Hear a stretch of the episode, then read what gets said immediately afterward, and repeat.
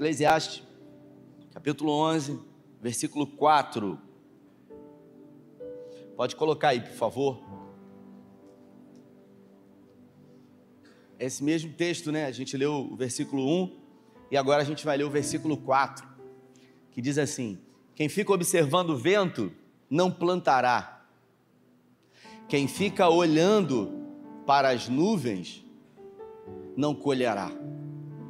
Até aí, feche os seus olhos se você pode. Pai, essa é a tua palavra e nessa noite, em graça, porque tudo é pela graça. A salvação é pela graça, mediante a fé. A tua vinda para nos salvar é através da tua graça, o favor não merecido a nós, hein? E que através dessa graça maravilhosa, graça escandalosa, graça, o Senhor nos abençoe, que a tua palavra possa ser utilizada como dínamo, como uma mola propulsora para vivermos aquilo que ainda não vivemos, para um despertar, para um abrir de olhos espirituais. É o que nós te pedimos nessa noite, em nome de Jesus. Profetizando 2023 ainda nesse tema, nesses últimos nesses últimos cultos que nós temos esse ano de 2022, eu já quero aquecer os nossos motores e também os nossos olhos para frente. Precisamos olhar sempre à frente e é muito importante a gente saber aquilo que a gente quer. É muito importante a gente, uh, mesmo não sabendo onde a gente pode chegar, mas a gente ter definido aquilo que a gente deseja. É aquela coisa que eu sempre costumo dizer aqui, sabe? Da gente ter a atitude de pelo menos saber o que a gente quer. E isso não tem a ver com soberba, isso não tem a ver com presunção, isso tem a ver com coragem. É coragem, sabe? Quando eu digo o que eu quero. Ah, no outro dia, meu carro, essa semana eu estou três semanas sem carro. Um irmão da igreja me emprestou um carro, fiquei sem carro, vou pegar o carro amanhã, porque já peguei, voltei, peguei, voltei. E aí uma pessoa disse para mim: pô, por que, que você não troca de carro? Eu falei: não, rapaz, eu penso em trocar de carro, por que você não troca? Eu falei assim: porque eu não tenho dinheiro. Não, pelo amor de Deus, cara. Eu falei: não, meu filho, preste atenção que eu vou te falar. Quando eu comprei esse carro, junto com esse carro veio uma Bíblia. Repita comigo: uma Bíblia. É, uma Bíblia. São 66 livros, irmãos. É um carnê. Entende? Então hoje eu já estou em Malaquias, eu estou entrando no Novo Testamento. Eu vou trocar ele. E eu vou voltar para Gênesis de novo, para o início. É assim. E o, e o crente, quando ele quer, o pobre, quando ele quer comprar as coisas e ele não tem condições, ele fala assim: se a gente não fizer isso, a gente não compra nunca. A gente vai se reafirmando palavras, né? E é assim, é a verdade. Mas o irmão falou assim: qual carro que você gostaria de ter? Aí eu fui e falei: o carro. Aí ele falou: pô, mas esse aí. Aí ele falou: eu falei para ele: esse foi o que você disse, perguntou que eu gostaria de ter. Não quer dizer o que eu vou comprar. Entende? Porque a gente tem que saber o que a gente quer, mesmo que a gente não consiga. Não é verdade, gente? Agora, tem gente que não. Ah, não. É a síndrome de, de, de Gideão. Gideão ele ficava feliz em dizer que ele era o menor da casa dele. Eu sou o menor da casa do meu pai. A minha tribo é a menor. É a síndrome, sabe, de gente que é pequena. É aquela falsa humildade. E você vê que a Bíblia ela mostra homens que tiveram essa falsa humildade, mas também homens que tiveram coragem. Coragem como, como Eliseu. Para mim é espetacular, Jéssica, a atitude de Eliseu, sabe? Porque Eliseu ele teve coragem de dizer o que ele queria. Eu quero fazer o dobro que você fez. O quê? Talvez Elias escutando aquilo, Elias já estava com o ministério parando, né? Fracassou, disse para Deus: Eu não quero mais. O cara que fez, fez sete milagres, cara, realizou sete grandes milagres. Aí Eliseu fala o seguinte: eu quero fazer o dobro que você fez. Você fez sete, quero fazer 14. Peraí, eu fiz sete grandes milagres. Você quer fazer o dobro do que eu? É, coragem de falar. Não é aquela coisa assim, não, o que vier tá bom, vê aí o que, que você quer. É a história do picolé, né? Você quer de quê? Não, qualquer um, qualquer um. Você, um, você deve ter um sabor preferido.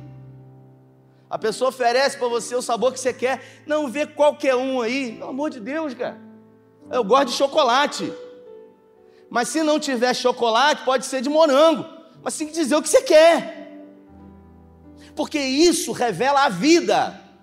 Isso revela os sonhos. E a gente se torna apático. Eu olhei para você, Jéssica. Eu vou contar de novo seu testemunho. De novo. Ué, posso? Advogado, passou na OAB, duas fases, não é fácil, né? Duas fases. Teve um irmão essa semana que mandou uma mensagem. Ele fez um voto com o Senhor. Ele fez. Ele. A Bíblia fala, a Bíblia não fala que você deve fazer ou não deve fazer voto com o Senhor. A Bíblia diz o seguinte, André: que se você fizer um voto, que você cumpra. E ele fez, primeira fase. Ele falou: se eu passar, eu vou dar uma oferta para a igreja. Aí ele me chamou e falou: é, queria dar uma oferta. Eu falei: vai na igreja. E ele deu. Aí ele foi falou: vou fazer a segunda. Mas a primeira é mais difícil. Aí eu fui e falei para ele assim: então eu vou desafiar você para fazer outro voto.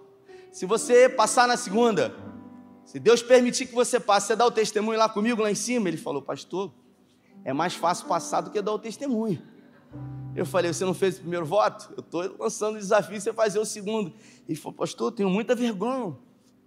Eu falei: Você não quer passar? Aí ele falou: Tá bom, você fala. E eu falei: Tudo bem. E aí, a prova vai ser domingo. Eu orei por ele hoje, Juliana. E eu fiz a oração que fiz por Carla. Tomara que ela não esteja assistindo esse culto, Senhor. Mas para o irmão deu certo, porque ele já está algumas semanas mergulhado. E eu fiz a oração que eu fiz para minha esposa muitos anos atrás. Eu orei por ele e falei: Espírito Santo de Deus, lembra para ele, na hora da prova, tudo que ele estudou. E que o Senhor dê a ele a paz que ele precisa. Porque estudar ele estudou, se dedicar ele se dedicou, mas às vezes a, a falta de paz ela atrapalha para que a gente faça aquilo que a gente já sabe fazer, não é verdade?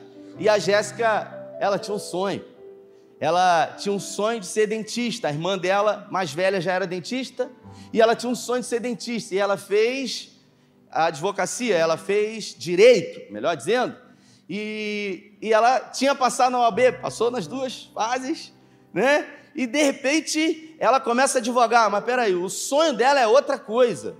Não, mas tá bom, né? É, é quase a mesma coisa. Não, não é a mesma coisa. Porque sonho é sonho. E quando a gente sabe que a gente quer, quando a gente sabe que a gente quer e a gente sabe quem a gente é, a gente tem que lutar por isso. Não importa o tempo que tenha passado. E aí um dia o Glautinho chegou para mim e falou para mim o seguinte: vem cá, Glautinho, só você. Jéssica não, deixa ela ficar aí. Um dia o Glautinho chegou para mim, eu recebi uma mensagem do reitor, do diretor da faculdade, um amigo, e Glautinho, ele falando para mim, pô, estou com umas vagas de fiéis aqui, se tiver algum aluno que tenha feito o, o Enem, tiver pontuado e tal, a gente consegue, tem um curso de, de, de odonto lá, e aí Glautinho estava do meu lado quando eu recebi o áudio, não foi? E aí Glautinho chegou para mim e falou assim: Poxa, Jéssica tem um sonho de ser dentista. Aí eu falei: É mentira. Ela é advogada, pô. Ele falou: Não, é o sonho dela. Eu falei: É o sonho? Foi assim, Glautinho? Foi ou não foi? Foi. Não, porque o pessoal. Fala. Assim, e o interessante, pegando o gancho, era um sonho, eu estava ali de, de entrão, né? Eu falei com ele. E seis meses antes ela tinha tentado entrar pelo FIES. Só que por ela já ter uma formação, ela não entrou na lista né, de aprovados, porque o governo prioriza as pessoas que ainda não tinham feito a faculdade. Quando de repente ele falou, quando ele falou, eu falei, Jéssica tem um sonho. Ele, mas direito, eu falei, mas é o sonho. E dentro disso eu falei, ela vai fazer. Ela vai fazer. E ele, rapaz, mas conversa com ela. Eu falei, poxa, ela vai fazer. E eu passei para ela a situação, né, que tinha a possibilidade, e ela realmente. Mas eu não tenho o quê? Dinheiro. Ah, dinheiro. O dinheiro é o inimigo dos sonhos. Se você puder arrumar um microfone para mim aqui, tem como? É. Primeira vez que vai ter duas pregações e uma. É, Aperta o cinto aí, que hoje vai ser forte. Vai. Então, só que tinha uma outra questão, né? A gente tinha um outro sonho, que era ter filho. E Jéssica. E Jéssica ali começou a faculdade. E Jéssica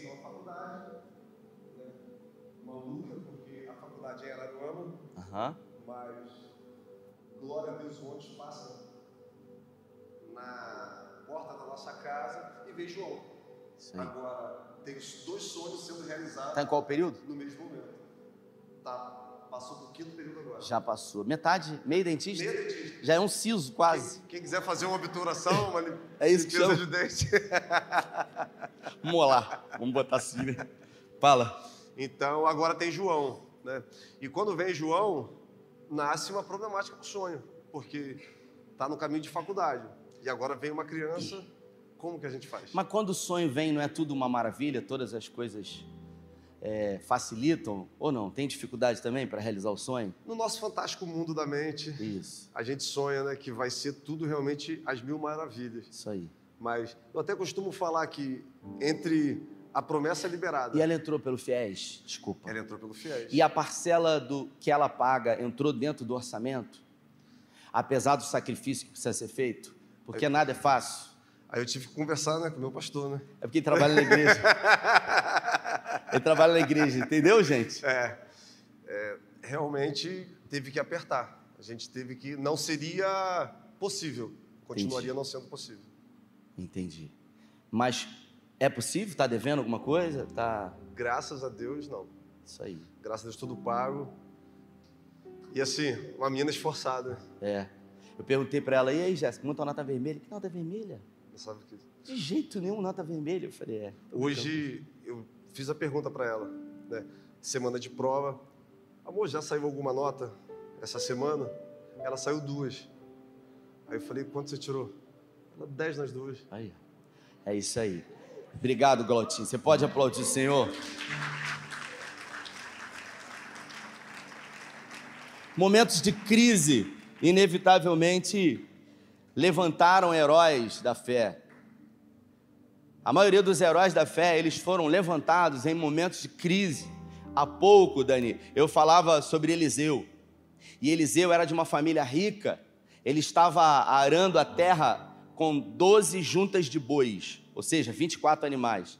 Segundo a cultura judaica, uma família de classe média possuía um animal, um boi, Cris. E Eliseu, a família dele, tinham 24 animais. Ele estava na 24 junta. Ele estava arando a terra. Mas talvez você pense assim, ele era rico, era fazendeiro, a família tinha posses, tinha, mas a situação não era boa. Afinal, Samaria e toda aquela vizinhança estava vivendo um período de seca por três anos. Porque Elias havia declarado que não ia chover por três anos. E estava três anos sem chover. Então você imagina para quem depende do solo ficar três anos sem chover. O cara estava arando a terra. Ou seja, ele não desistiu, mas não tinha água. E tinha uma palavra que não ia chover. Mas ele não deixou de fazer aquilo que ele precisava fazer mesmo diante daquilo que ele estava vendo. É o texto, dá para deixar o texto aí? Por favor, Eclesiastes 11, versículo 4. Pode deixar ele aí. Quem fica observando o vento, é isso mesmo. Quem fica observando o vento não plantará. Quem fica olhando para as nuvens não colherá. Pode deixar aí. Então, observe comigo. É gente que fica esperando o melhor momento. Não, o momento não é agora sabe? Eu acho que é, mudança de governo não é a hora, não é adequado, não é isso, não é aquilo. Tem uma palavra do profeta que diz que não vai chover por três anos, então é, não tem chuva. Como é que a gente vai arar a terra de novo? Não importa. Aquilo que está no meu controle, eu tenho que fazer. As nuvens, o vento, não está no seu controle. Agora, existem coisas que estão no meu e no seu controle. Então eu não posso ser influenciado por aquilo que não está no meu controle. Porque o que não está no meu controle continua no controle de Deus. A gente acha que não está no nosso controle e também não está no controle de Deus. E por isso a gente deixa de fazer o que a gente precisa fazer. Observe comigo: quem fica observando o vento não plantará. E aqui o texto diz o seguinte: é plantar. E depois que você planta, antes de você passar para a colheita, existe um processo de semeadura, um processo de crescimento, um processo de irrigação, um processo de desenvolvimento até a colheita. Então, aquilo que me cabe, eu vou fazer, e o que não me cabe, eu vou colocar diante de Deus, eu vou lançar sobre Ele, porque Ele tem cuidado sobre nós. Aí a gente vê Eliseu. Eliseu estava arando a terra, mas não tinha chuva. E tinha uma palavra do profeta: não vai chover. E o que, que ele fez? Fez o que ele podia fazer. Então, todo ano ele arava a terra. Ele lançava semente e ele ficava esperando a chuva. Mas antes de esperar a chuva, ele fazia a parte dele. Sabe por que, ela fez direito? Ela não é maluca, não é doida. O sonho é fazer, é ser dentista e vai fazer direito. Por que ela fez direito? Porque ela não tinha condições de bancar uma faculdade de odonto, porque a irmã já era dentista. E a família provavelmente disse: Ó, a gente, sua irmã foi primeiro, a gente não tem condições. Então ela podia dizer: Ah, não vou fazer nada não. Já que eu não posso fazer o que eu quero, eu não vou fazer nada. Não, ela fez, ela ficou em movimento. Sabe? Quando você fica em movimento, porque quando a gente está em movimento as coisas acontecem. É aquela palavra minha. É no caminho que tudo acontece. Quem fica na margem, fica parado. Aquele cara que estava 38 anos no tanque de Bethesda. 38 anos ali no tanque, parado ali, esperando. E quando Jesus chegou, Jesus perguntou para ele: O que, que você quer que eu faça? Jesus não perguntou quanto tempo, o que, o que, que você quer receber. Glautinho falou assim para mim: o sonho dela é esse. Eu falei, então, se o sonho dela é esse, se o sonho dela é esse. Eu trabalhava numa empresa antes, a empresa antes de eu vir para cá, eu não contei isso aqui. Eu trabalhava nessa empresa antes de vir para cá. E, e, eu já conheci esse empresário, dono da universidade. Então, irmãos, eu quero ser bem sincero para vocês aqui. Eu jamais pediria uma coisa para mim. Jamais. Ou para alguém, vou chegar para ele, é claro, dentro das condições dele. Poxa, tenta ajudar o irmão, tenta ajudar a irmã, como eu liguei e ajudou. Mas é diferente de você tentar uma coisa que, entende? Que foge da situação. E aí, eu trabalhava lá nessa empresa e tal, e ele ligou para mim e falou: Poxa, vê aí, você conhece pessoas lá na igreja que querem fazer universidade e tal, a gente tem vários cursos. E eu cheguei para uma pessoa do, do meu trabalho que não era aqui da igreja, obviamente, e ela falou assim para mim: Eu tenho um sonho de fazer nutrição. E eu falei para ela: É mesmo? Poxa, é, eu tenho um amigo, ele é dono de uma universidade, por que, que você não faz pelo FIES? Ela falou: Eu acabei de fazer o FIES agora, mas dizem que é difícil. Dizem que é difícil. Então você está acreditando no que as pessoas falam? Você não foi lá e lutou e não viu? E não atestou? Você está sendo norteado pelo que as pessoas dizem? Aí eu fui e falei para ela: ah, se você quiser, esse sonho pode se tornar realidade. Vê lá, de repente consegue chegar às condições. Sonho é sonho. Eu sou apaixonado por sonhos, por realização de sonhos na vida das pessoas. E aí eu falei para ela pelo fiéis, inclusive falou comigo essa semana. Aí ela não me conhecia como pastor, eu não era o titular ainda. Ela foi e falou assim: pô, mas como é que é isso? Eu vou chegar lá, eu vou entrar no fiéis eu falei: não, não é um esquema, não é um negócio. Ele tem vagas do fiéis. Se você tiver uma pontuação X e não zerar na redação, ele vai colocar você. Aí ela disse: pô, mas eu vou chegar lá. Ela ficou, ela ficou incrédula sobre isso, sabe, Fabi? E ela foi, mas mesmo assim ela foi na, na, universidade. E quando ela chegou lá, ela chegou dizendo assim: olha, é, o Rafael, pastor, trabalha comigo ele pediu para eu vir aqui, porque eu tenho vontade de fazer o sonho de, de ser nutricionista. E ele falou, né, para eu vir aqui, que conversava, que ele é amigo do, do dono da faculdade. E quem estava lá era o reitor da faculdade, que não entendeu a história muito bem. E de repente, o cara vai e liga para o dono da universidade. E fala com o dono da universidade assim: olha, o, o pastor Rafael ele mandou uma jovem aqui que tem um sonho de. Eu nunca contei isso aqui. Que tem um sonho de fazer nutrição. E aí pediu para ela vir aqui para falar com o senhor para poder resolver essa situação. Aí o dono falou assim: dá uma bolsa de 100% para ela. Não é o fiel, não. O cara deu uma bolsa de 100% para ela por causa de uma confusão. E ela chegou para mim e falou assim: eu ganhei uma bolsa de 100%. Eu falei: bolsa? Ué, mas não era o negócio do FIES? Não, é porque ele falou lá com um diretor, que, com o dono da, da universidade. Naquele momento eu fiquei constrangido, porque eu falei: eu nunca faria um negócio desse, eu não pediria isso para mim ou para ninguém. Mas ele te deu. E Deus usa o que, gente? Deus usa pessoas. Deus usa pessoas. E a gente precisa entender isso. Mesmo tendo muita dúvida, muita dificuldade, ela acreditou. Ó, não vem no final do culto pedir para eu pedir nada para ele, que eu não vou pedir nada, não. Pelo amor de Deus, eu nunca nem contei isso com medo, mas você já sabe que já recebeu o não daqui. Então, Eliseu, ele estava vivendo um tempo de crise. Escute o que eu vou dizer para você: Deus é especialista em levantar improváveis num tempo de crise, num tempo de adversidade. Três anos de seca. E Deus resolve levantar Eliseu, porque Deus mandou Elias ungir Eliseu no lugar dele. Eliseu era um, um, um filho de pai e mãe rico e cuidava dos negócios da família. Não tinha nada com ministério profético, não era de uma família sacerdotal, não entendia nada sobre isso. Mas isso leva a gente a crer que, mesmo fazendo o que ele fazia, ele não tinha paixões sobre aquilo.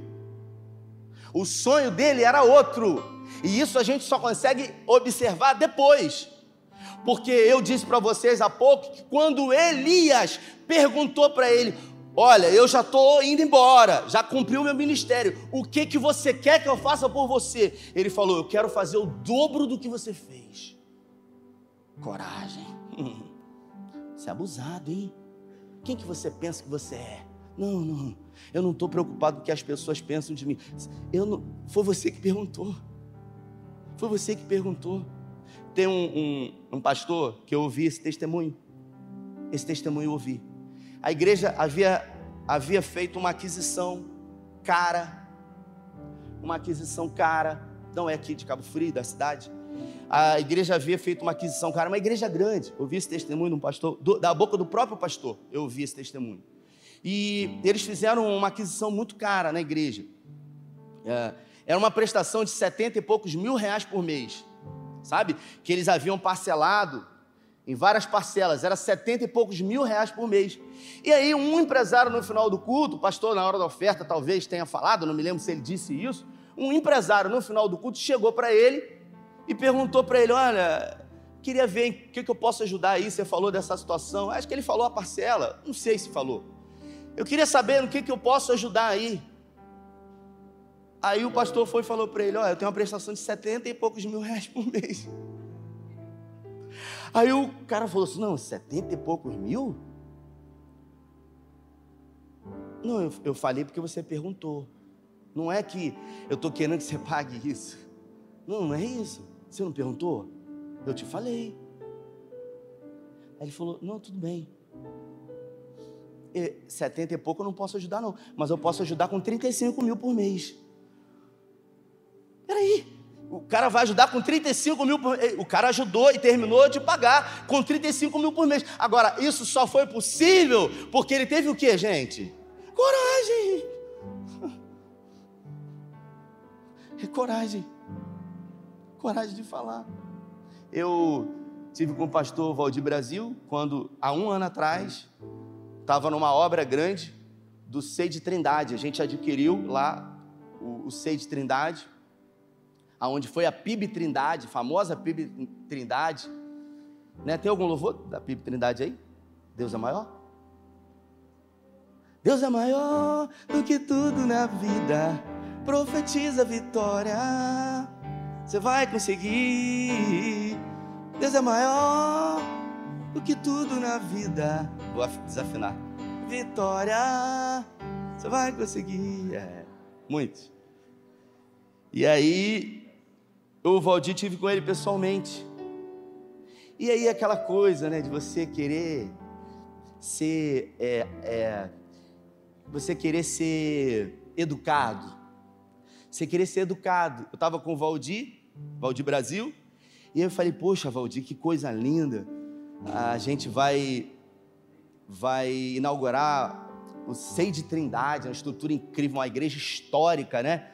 Ah, e, poxa, maravilhoso isso. Aí eu falei assim, poxa, a gente queria ajudar o Sei em Cabo Frio, a gente queria de alguma forma ajudar. De repente, eu não falei assim, a minha ideia era a oração, né? Pô, ora pela gente.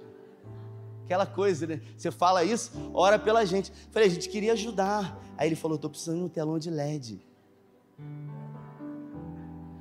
Aí o meu sorriso, assim, eu falei, poxa, Valdir, telão de LED? Eu não...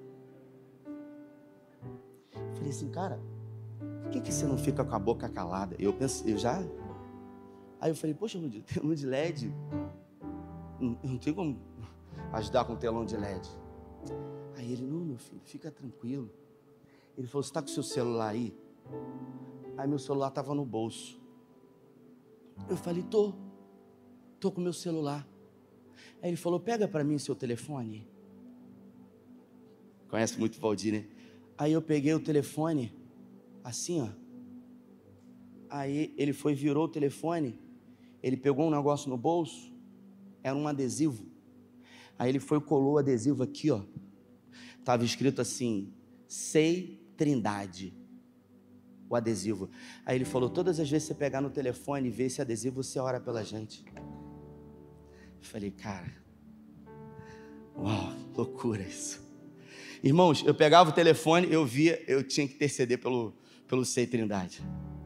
Sabe, eu não pude dar um telão de LED, mas ele não ficou frustrado, ele apenas respondeu diante de uma pergunta minha. Mas eu ajudei com coisas que o dinheiro não pode comprar, eu intercedi. E eu confesso que alguns dias depois eu estive com ele lá na inauguração, foi incrível.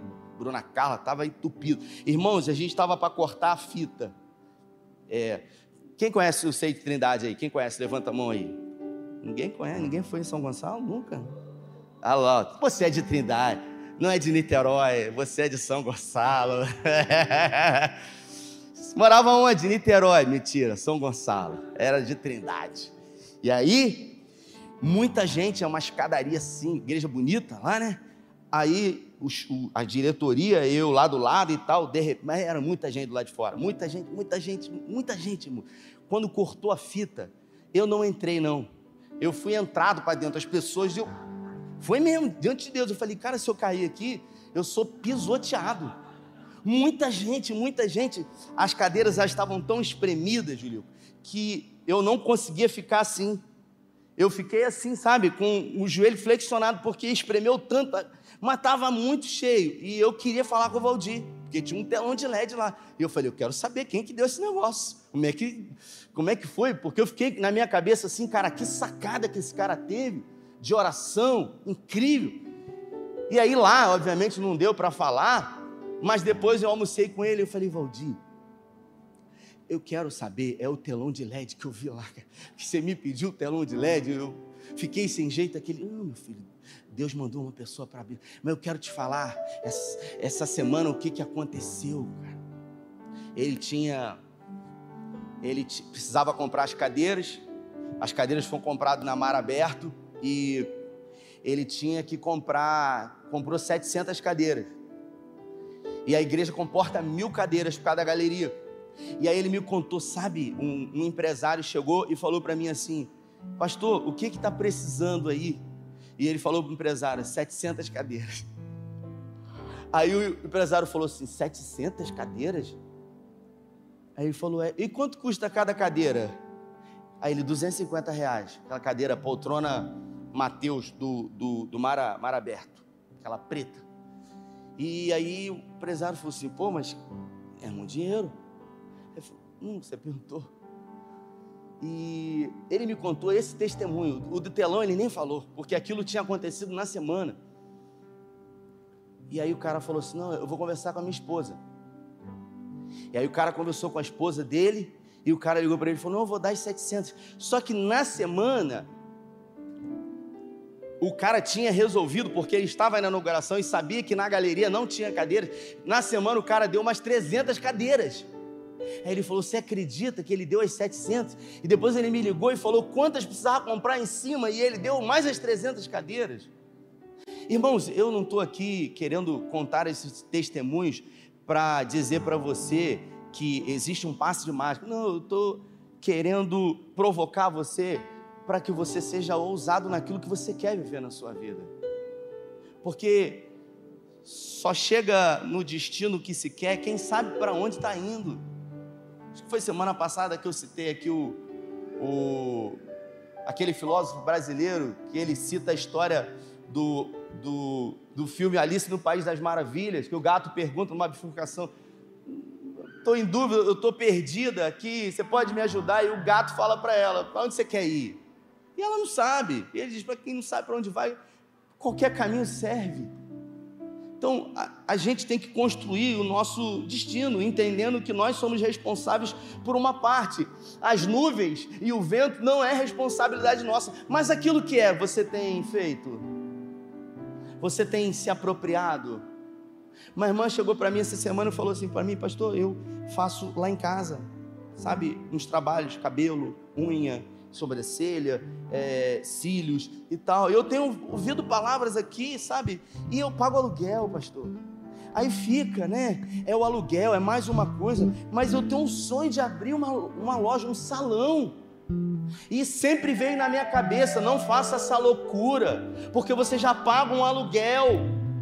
É gente que, sabe, tá dizendo: olha, cuidado. Só que, pastor, eu dei uma de maluca. Falei: que bom, irmão. E eu resolvi dar um passo de fé, mas com responsabilidade. E eu vou abrir o meu negócio. Eu falei, eu, vou divulgar nos dois cultos do domingo à noite. Essa atitude de fé. Porque sonho é sonho, irmão. O tempo está passando. Se você observar, qualquer grande homem e mulher, Gideão, sete anos. Sete anos. Os midianitas vindo, roubando, e eles ficavam em cavernas escondidos. Deus chega lá e fala para ele assim, através de um anjo: Deus é contigo, varão valoroso. Aí, é, Gideão, comigo? Se Deus fosse comigo, eu não estava passando por isso aqui. Abusado. Não, não, sincero. Não é abusado, sincero. Deus não tem problema com sinceridade. Deus tem problema com mentira, com pecado. É diferente. Então, você tem que ser sincero com Deus. Você imagina seu filho, você quer que o seu, que seu filho, sabe, não revele para você o, o que realmente está no coração dele? Claro que quer. Aí ele falou: se o senhor fosse comigo, eu não estava vivendo isso. Aí Deus falou para ele: Deus vai levantar você para vencer os midianitas. Não, mas é difícil, eu sou menor. E aí ele tinha alegria, parece que ele tinha alegria de falar das dificuldades. Eu sou menor da minha casa. É gente que quando está conversando com a outra pessoa, outra pessoa está contando uma derrota e quer contar a derrota maior. Você não sabe o que eu estou passando. Se alegra, é, é quem está vivendo o pior. E Deus, através dele, prova para nós que o impossível se torna possível para Deus. Porque aquilo que nós controlamos, nós precisamos posicionar. Ele controlava as perguntas que fazia para Deus, ao ponto de dizer: Eu quero uma prova, eu quero outra prova, e eu quero outra prova. E cada vez que ele pedia uma prova para Deus, Deus preparava algo mais impossível para se tornar possível. Daniel. Daniel foi para a Babilônia. E aí ficou lá na Babilônia, né? Como escravo na Babilônia. Peraí, eu era livre em Israel. Agora eu vou para a Babilônia. Pô, não é justo esse Deus fazer isso. Não. Deus tem os seus propósitos, mesmo que eu não entenda. Eu não tenho o controle das nuvens e do vento. Aí o que que Daniel fez? Se rebelou contra Deus, murmurou, questionou. Então não quero mais. Não. Daniel falou assim: vim para cá, mas não vou me corromper. Vim para cá, mas não vou negociar. E não negociou. E aí o rei lançou um decreto dizendo: ó, quem não se prostrar vai morrer. Ele falou assim: importa para o homem agradar a Deus. E aí, o que, que aconteceu? Ele foi lançado na cova dos leões. Mas o nosso Deus é Deus que fecha a boca do leão. O nosso Deus é o Deus que guarda você, a entrada, a saída, no vale da sombra da morte, não temerei mal algum, porque tu estás comigo, a tua vara e o teu cajado me consolam. Desde que eu me posicione, eu não negocie. Agora, veio a adversidade, eis aí uma oportunidade para verdadeiramente o milagre acontecer. Você parou para pensar? O milagre só acontece na impossibilidade. O milagre só acontece quando eu não estou entendendo o que está acontecendo. A gente vê Davi pastoreando as poucas ovelhas do seu pai, bastardo, uma festa na casa dele, sequer ele foi convidado. Dentro dele, provavelmente, um momento de crise. De repente, ele é chamado. Ele não pastoreava as ovelhas, ele pastoreava as poucas ovelhas. Era meia dúzia de gato pingado. E de repente ele vem, e se você ler em casa o livro de 1 Samuel, esse texto, quando ele chegou, ele não chegou dizendo: O que, que o senhor quer? O que, que mandou me chamar? Já está tendo festa aqui? Porque provavelmente, quando alguém foi lá chamar Davi, falou para ele: Davi, está tendo uma festa na sua casa.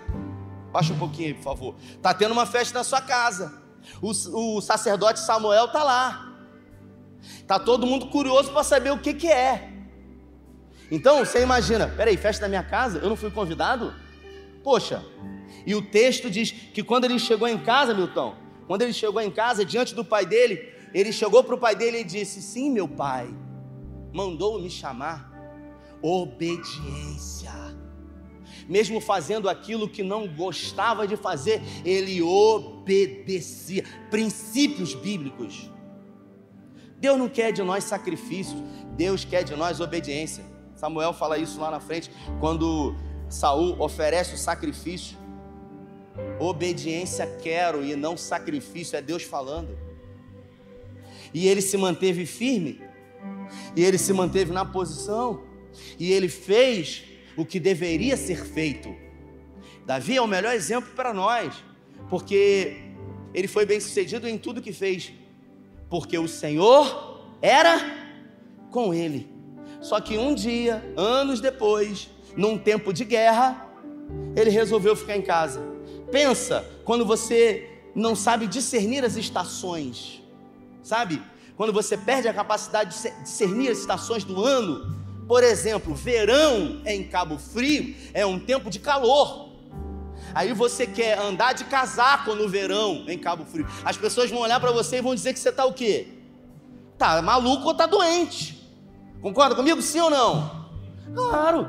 Então você tem que discernir as estações. Num tempo que é para você guerrear, não é para você descansar ou ficar em casa. Concorda comigo? Ele ficou em casa.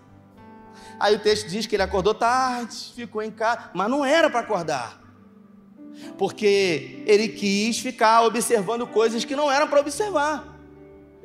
Os nossos olhos, o nosso foco tem que estar naquilo que nós temos o controle e não naquilo que está no controle de Deus. E aí ele foi, viu Batseba, desejou e caiu. É nesse momento que a gente se perde que a gente acaba errando o alvo quando a gente não sabe discernir as estações e a gente faz num tempo aquilo que não é para fazer nesse tempo. Eclesiastes capítulo 3 diz que há um tempo determinado para todas as coisas debaixo dos céus. Tempo de plantar, tempo de colher, tempo de abraçar, tempo de afastar. Há um tempo determinado. E nós precisamos discernir as estações. Moisés, 40 anos no deserto, por quê? Porque ele quis ser levantado por Deus na hora errada. Quis usar através da força do seu braço. Não, peraí, é aqui e tal. A gente vai fazer, vai dar certo. Não, não, peraí, pô. Não, a, a gente não pode ser movido por emoções humanas. Não, eu estou sentindo no meu, no meu. Ah, quantas vezes eu já ouvi isso, pastor? Eu estou sentindo no coração. A Bíblia fala enganoso Repita, enganoso. repita, e mais perverso do que todas as coisas é o coração do homem. Eu vou sentir no coração? Não posso sentir. Então, peraí, eu não posso ser só pautado pelo coração, e sim também pela razão. Moisés foi lá, um cara que está vendo o seu irmão de, é, é, é, de povo ser subjugado, matou o cara, um colérico. E a Bíblia fala que Moisés é um homem manso. Eu nunca entendi isso.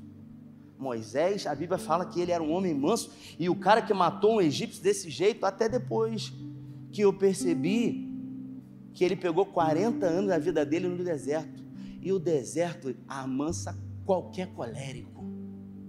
Não tem colérico que resista a um longo período de tempo no deserto. Então, se você é colérico, assim como eu, porque sou também, e aí você fala assim: que isso, pastor? Você é colérico? Né? Mas a gente precisa aprender a dominar a nossa carne, colocar ela no lugar dela. E você quer colocar a carne no lugar dela, é só você botar ela num tratamentozinho, num jejum. Né? Mas se você é como muitos que eu falei semana passada, fala para mim assim, pô pastor, não faço jejum, porque toda vez que eu começo a fazer jejum me dá uma dor de cabeça. É, só você que tem. É gente que não não está disposto, sabe, a passar das fases difíceis, porque o orçamento ficou difícil. Não, mas tem um sonho da faculdade, mas o orçamento ficou difícil. Aí o que, que ele fez? Desistiu. Não, eu vou falar com o pastor. O não eu já. O não eu já tenho. Eu tenho que ir em busca do sim, irmãos. E eu não posso me frustrar quando não acontece. Eu simplesmente me mantenho na posição e eu acredito que eu posso todas as coisas. Romanos 8 fala exatamente sobre isso. Todas as coisas cooperam justamente para o bem daqueles que amam a Deus e são chamados segundo um propósito. E aí fala sobre aqueles que chamou, sobre aqueles que predestinou, sobre aqueles que ele amou, e depois ele vem dizendo: aquele que nem mesmo seu próprio filho poupou, antes o entregou por amor a nós, como também, juntamente com ele, não nos dará todas as coisas. Acho que foi a Miriam que citou esse texto. E aí embaixo fala o seguinte: quem intentará acusação contra os escolhidos de Deus? Se é ele quem justifica? Quem os condenará? Se ele morreu e ressuscitou? E aí ele vem falando: nada poderá nos separar, nem a morte, nem a vida, nem os anjos, nem a altura, nem a profundidade, nada nos poderá nos separar do amor de Deus que está em Cristo Jesus. Então, irmãos, existem ferramentas, repita comigo: ferramentas que a gente precisa ter. E uma das poderosas ferramentas é a palavra de Deus. Só que se eu não tenho a palavra de Deus, perto de mim, e eu estou falando a palavra de Deus, como eu disse alguns textos aqui, nos momentos de adversidade, que tipo de palavra eu vou ter para romper em fé? A palavra dos outros. Ih, olha, daqui a pouco eu vou te falar, hein? Eu te avisei. Isso aqui é pior do que você ouviu isso. Eu te falei. Eu te avisei. Não tem jeito. Você precisa decidir o que você quer viver. Todo momento de crise é um momento apropriado para Deus levantar improváveis. Levantou Josué num tempo de crise. Depois da morte de Moisés, Josué era o que? O auxiliar. Josué era um medroso. Pensa um cara que tinha medo. Pensa um cara que a sombra, ele via a sombra dele, ele falava assim. E Deus três Deus. Se você ler o texto, se você ler o texto depois, você vai perceber que o próprio Deus dizia para Moisés falar para ele: olha, começa a preparar Josué, diga para ele que eu sou com ele, que ele não deve temer. O próprio Deus conhecendo, e depois que Moisés morrer, morreu no capítulo 2, ele fala para Josué: seja forte e corajoso, não temas, eu serei contigo. Assim como fui com o meu servo Moisés, serei com você. Então, sabe, você tem que saber o que você quer e se posicionar e acreditar. Eles ouviram o próprio Deus e tiveram medo. Você imagina, você que está ouvindo o pastor, você não está ouvindo Deus, não vai ter medo? Vai. Mas você precisa acreditar numa palavra: que Deus é o mesmo, Ele não muda, Ele não mente, Ele não falha. A mensagem ficou grande, vou ter que ministrar semana que vem. Se coloque de pé. Mas a palavra foi lançada, o pão foi lançado sobre as águas os meus olhos e os meus ouvidos nesse ano de 2022 têm sido testemunhos. Eu ouvi mais cedo um testemunho de uma pessoa que disse para mim: Olha, a minha vida e a vida da minha família mudou nesse ano 2022. Ele disse: foi virada uma chave, sabe? E ele disse para mim: eu não sei por que, eu não vivi isso antes.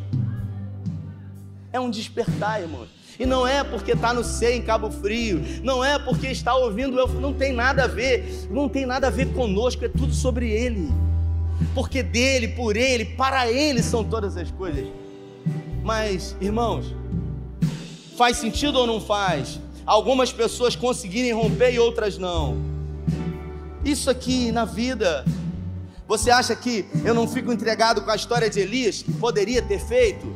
Elias poderia ter feito muito mais. Ele fez sete milagres. Poderia ter feito 14, 21, sim ou não? Fez, fez sete. Por quê? Porque a, as pressões foram tão grandes que ele chegou para Deus e ele falou: Eu não aguento mais, eu não quero mais. Aí Deus falou: Tudo bem, cara. Eu estou sozinho. E Deus falou para ele: existem sete mil que não se prostraram. Não é porque você não sabe de todas as coisas que você tem que pré-julgar e achar que você é a última Coca-Cola. Mantenha firme na posição. Mantenha foco naquilo que você tem o controle. E não pense que aquilo que você não tem o controle, Deus também perdeu o controle, porque Deus não perde controle de nada. Esse momento é apropriado para isso. Apropriado para isso. Por exemplo, eu me peso todo dia. Me peso todo dia. Aí percebi que ganhei dois quilos. Eu falei, gente, não chegou nem as festas de Natal, eu já ganhei dois. Semana que vem eu ganhei uma viagem de navio. A família toda. Falei, ainda vou para um navio comer e beber. Meu Deus, depois do Natal.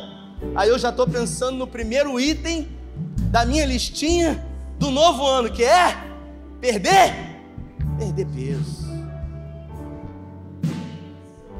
Sabe o que é bom para emagrecer? Jejum, deixar de comer. Ah, isso aí eu sei. É é a história, a gente quer uma, uma receita, a gente quer um, uma simpatia, será? Pelo amor de Deus, na igreja. Não, faz assim, joga atrás do ombro direito. Pelo amor de Deus, mano. A gente precisa saber o que a gente quer e estar disposto a vencer isso. As dificuldades vão vir? Claro. Porta que Deus abre, eu falei domingo. Adversários também se levantam, mas eu tenho que saber o que, que eu quero. Eu estou convicto do que eu quero. E enquanto aquilo que eu sonho e quero não acontece, eu vou trabalhando com aquilo que está nas minhas mãos. Eu não fico esperando ou decepcionado ou desacreditado ou dizendo é tudo ou é nada. Não, não, é vivendo os processos, é trabalhando com aquilo que você tem, até que você tenha aquilo que você sonha para você trabalhar mais. O Mário Sérgio Cortella fala isso. Dê o seu melhor com o que você tem, até que o melhor chegue e você possa dar melhor ainda. Então tudo já está liberado e disponível. 2023 é uma folha em branco mas é gente que está queimando a vida ainda sem 2023 chegar. Vamos viver o 2022? Vamos entender que o milagre pode acontecer hoje, que as circunstâncias podem mudar a partir de hoje, que a minha percepção pode mudar e a forma como eu olho as coisas podem definir tudo dentro de mim. Vamos ser grato a Deus, vamos reconhecer o Senhor, vamos estar atentos às palavras que o Senhor delibera para que a gente possa ter fé, força e coragem para colocar em prática. Feche os seus olhos. Quero orar com você, porque eu creio que o Senhor botou essa palavra no meu coração, e essa palavra pode mudar destinos aqui nessa noite. E eu não estou falando somente no âmbito financeiro, material, porque a vida ela vai muito além. A Clarice Inspector ela, ela diz que as coisas essenciais elas são invisíveis aos olhos. As coisas essenciais são sempre invisíveis aos olhos. Deus é essencial na minha vida, é invisível aos olhos. O ar, o oxigênio, ele é essencial, ele é invisível aos olhos. O amor, a paz, a esperança, a fé, é sobre isso. É sobre a palavra de Deus É sobre esse Deus que não falha, esse Deus que não mente, esse Deus que não muda, esse Deus que decidiu amar a mim a você, ao ponto de entregar o seu filho para que morresse no nosso lugar. Esse Deus que está disposto para que a sua vida eterna comece aqui e não quando você partir daqui. Não importa a idade que você tenha, não importa o tempo que você já tenha vivido, não importa as experiências que você já tenha experimentado, existe mais da parte de Deus. Existe mais em Deus. Nele existe uma novidade de vida, uma novidade. Feche seus olhos. Nessa noite eu trouxe a história de homens chamados heróis da fé, improváveis, pessoas comuns, mas que deixaram um legado, foram poderosamente usados por Deus. Eu contei a história de pessoas que, quando estavam nos respectivos momentos, não sabiam sobre o amanhã, assim como eu e você não sabemos sobre o amanhã.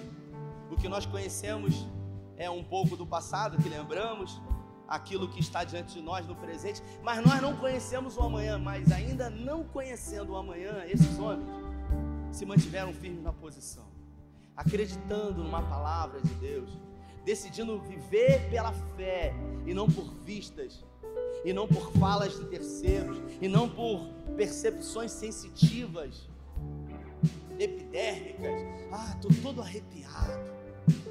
É muito mais do que se arrepiar é, como a canção diz, experimentar. Experimentar de um Deus, entendendo que cada impossibilidade é um momento de palco para a manifestação do milagre acontecer. É um ápice para que a impossibilidade se reverta em possibilidade. Toda crise, todo deserto é um testemunho futuro acertado. Aleluia. Aleluia, é isso. É nisso que acreditamos. E é sobre essa palavra que condicionamos a nossa fé. E por isso temos experimentado sim, desse sim e desse amém da parte do Senhor, de viver o melhor, porque o Senhor morreu a nossa morte, sobre as suas pisaduras nós fomos sarados. O castigo que hoje nos trouxe a paz já esteve sobre o Senhor. Entendemos que dificuldades virão, mas elas serão para aperfeiçoar a nossa fé. Em nome de Jesus. Eu declaro sobre a vida de homens e mulheres que vieram aqui e que também estão em casa nessa quinta-feira, Pai. Um abrir de olhos espirituais, que eles possam experimentar de coisas que ainda não experimentaram da parte do Senhor, que eles possam estar dispostos a, ó Deus, se mantiverem firmes na posição e viver o impossível. Não é ser irresponsável, não é acreditar num positivismo, é a palavra de Deus e a palavra de Deus é poderosa. O Senhor não mente, o Senhor não é homem para que minta, nem filho do homem para que se arrependa. Porventura, prometendo Deus não irá cumprir. Em todas as áreas, Pai, emocional, relacional, conjugal, familiar, espiritual, financeira. Em nome de Jesus. Os fantasmas que nos assolam, que sejam repreendidos no teu nome, Jesus. O medo, a ansiedade, a preocupação, que sejam lançadas diante do Senhor. As nuvens e os ventos que não podemos controlar. A partir de hoje decidimos que o nosso foco e que os nossos olhos estarão diante daquilo que está sobre o nosso controle e não sobre aquilo que não controlamos, Pai.